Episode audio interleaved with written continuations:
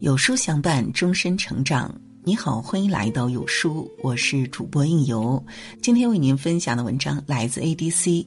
中年以后，跑步与不跑步过的是不一样的人生。Facebook 创始人扎克伯格年轻的时候，每年给自己定一个年度计划。开始几年，他的目标是花一年学中文，在一年里坚持每天写代码，一年阅读二十四本书。直到二零一六年，刚刚迈入中年的他，渐渐感觉到精力开始匮乏，身体状态下降，他就开始把目标定在了体能上。这一年，他给自己定的目标是每天跑步一英里，一年必须跑满三百六十五英里。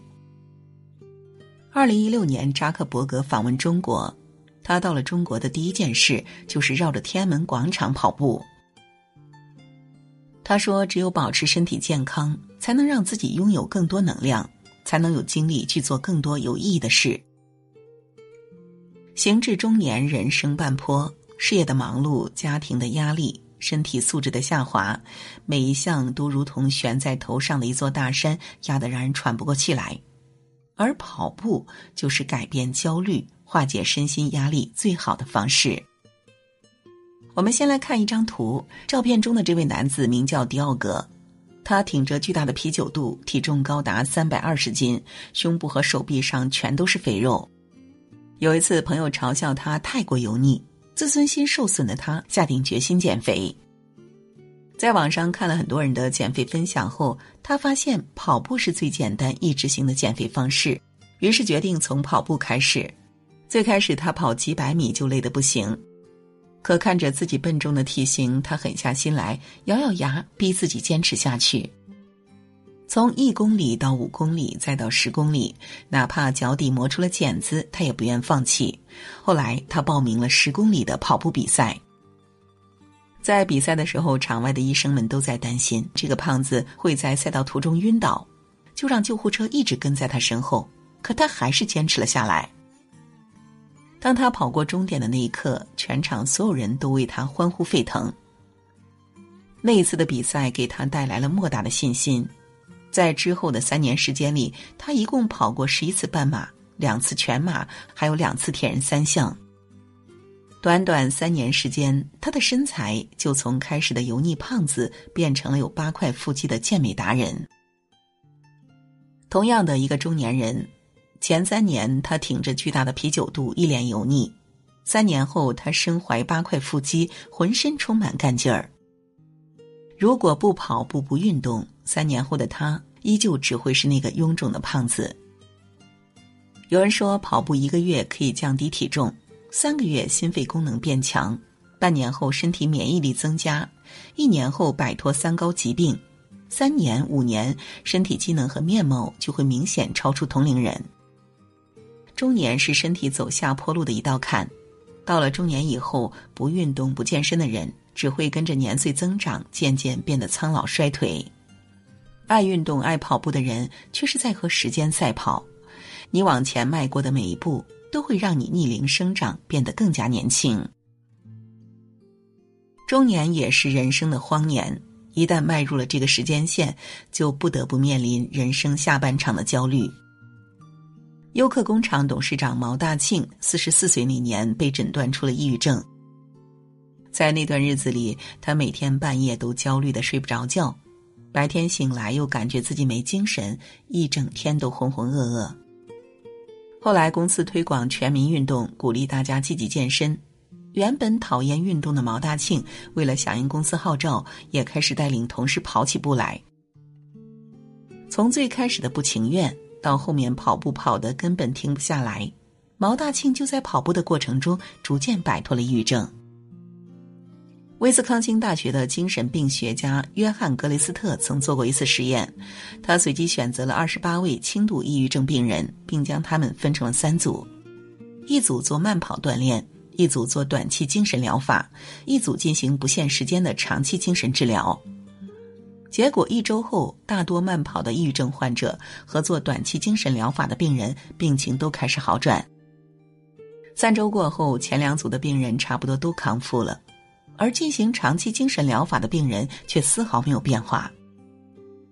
格雷斯特最后总结道：“在消除轻度抑郁症方面，跑步不仅可以和短期精神疗法媲美，而且比不限时间的长期精神疗法更有效。后来，他继续跟踪这批患者，两年后发现，大多数痊愈后的病人仍然在坚持跑步。据世界卫生组织统计，目前百分之二十的全科医生会推荐跑步作为替代药品进行辅助治疗。跑步就是一场心灵的救赎，就像网上的那句话说的一样：“三公里专治各种不爽，五公里专治各种内伤。”十公里跑完，内心全是善良和坦荡。当你精神低迷、压力过大、心情不好的时候，不妨迈出门去跑一跑，用一场酣畅淋漓的跑步来化解内心的愁苦与烦恼。当你开始跑起来的时候，全世界都在给你让路。跑步修行。根据中国马拉松大数据分析报告显示，近三年报名参赛马拉松人数最多的年龄层集中在三十五到五十岁之间。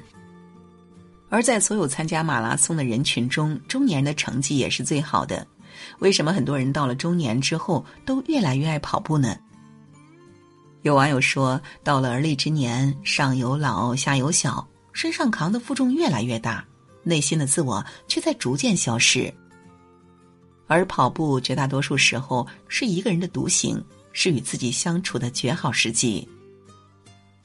搜狐 CEO 张朝阳也是一个运动达人，他在一次关于跑步的演讲上说道：“跑步对我来说就像是一种禅修，无论各种各样的妄念袭来，我还是只关注我的脚下，我的呼吸像行禅一样。跑步也是一种沉淀，在奔跑之中听听音乐。”感受耳畔掠过的风，体验脚底传来的最真实的触感。当你忘掉了世俗的烦恼，丢弃了内心的浮躁，就会沉浸在心流的体验之中，既治愈了身心，也平衡了事业和家庭。曾提出“中年油腻男”一词的作家冯唐，为了防止自己变油腻，他也坚持跑步。如今已有十多年跑龄的他，每次出差，行李箱里永远都放着一双跑鞋、一条短裤。他觉得跑步就跟写作一样，都是一场修行，还提出了跑步的五个修行法则：第一，敢于开始。人生最艰难的不是抵达终点，而是迈出第一步。第二，必须坚持。正因为不想跑，才要去跑；正因为不想继续，才要坚持。第三，忘掉胜负。跑步的时候要克制自己和别人攀比的欲望。盲目和别人比速度，只会让自己难受。第四，享受成长，跑起来之后，你就会开始成长，渐渐的从一公里变为三公里、十公里。第五，没有终极，人生就是一场马拉松，跑步就是一项长期主义，在这场马拉松里，我们永远年轻，永远在路上。生命本就是一场长跑，在这场没有终点的道路上。我们一路奔跑，一路修行，一路成长。每一个脚踏实地往前走的人，都能在沿途的风景里收获到他想要的幸福。跑步治愈一切，跑步的过程是修炼的过程，也是治愈的过程。跑步专家张展辉《跑步治愈》书中提到，跑步给人带来的三种治愈：一、跑步提高心肺功能。人到二十五周岁以后，身体的基础代谢率就会降低，而跑步则能促进新陈代谢，降低血糖，帮助我们提高心肺功能，预防心血管疾病。二、滋养大脑，改善情绪。在跑步的时候，大脑里的 BDNF 的浓度会增加，大脑中与学习和记忆相关的海马体就会变大，人也会跟着变聪明。三、让人获得心流体验。当你全身心投入到跑步中，就会忘记时间的流逝和生活的烦恼，而你此刻分泌的多巴胺也会给自己带来强烈的愉悦感。跑步是治愈一切的良药。当然，知道了跑步的好处后，那如何让自己行动起来，开始跑步呢？张展辉结合自己的专业经验，在书中分享了一些跑步的小技巧。这里简单分为三部分：第一，跑前准备。心理准备，不要畏惧跑步，给自己建立跑前仪式感。当你穿上跑鞋的那一刻，就立刻出门跑步。身体准备，跑前要简单热身，让自己提前进入到运动状态。二、跑步的姿势，头部。跑步时眼睛要平视前方，不要低头，否则会给颈椎造成压力。摆臂，跑步的时候手臂摆动幅度过大会消耗体力。最好的姿势是往前摆动时不要超过中间水平线，往后摆动时只摆到腰线即可。另外，曲肘角度应该小于九十度。脚。跑步的时候，膝盖和脚尖都要朝向正前方。轻松跑的时候，脚的高度到小腿；节奏跑的时候，大约到膝盖高度。间歇跑的时候，高度在膝盖往上。身体的重心，跑步的正确姿势是重力跑，而不是坐着跑。所谓重力跑，是跑步的时候重心微微前移，利用身体自重获得向前的动力，随后顺势拉起腿部往前跑，不需要有蹬地的动作。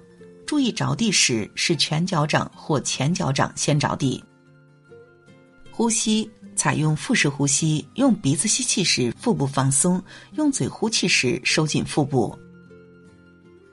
三跑后的拉伸，跑步结束之后要对肌肉进行静态拉伸，一个动作控制在三十秒内完成三到四次即可。但是要注意，拉伸时间过长会伤到韧带。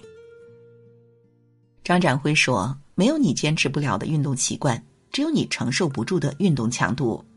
很多人之所以觉得跑步无法坚持，其实是没有掌握对方法。当你有了目标，并开始掌握科学方法之后，就能将跑步这项看似自虐的运动，转化成一场自愈的行动。每次跑步，你都打赢了一个战胜自我、控制自我的小小战役。跑步就是一场不断改变、修炼自己的过程。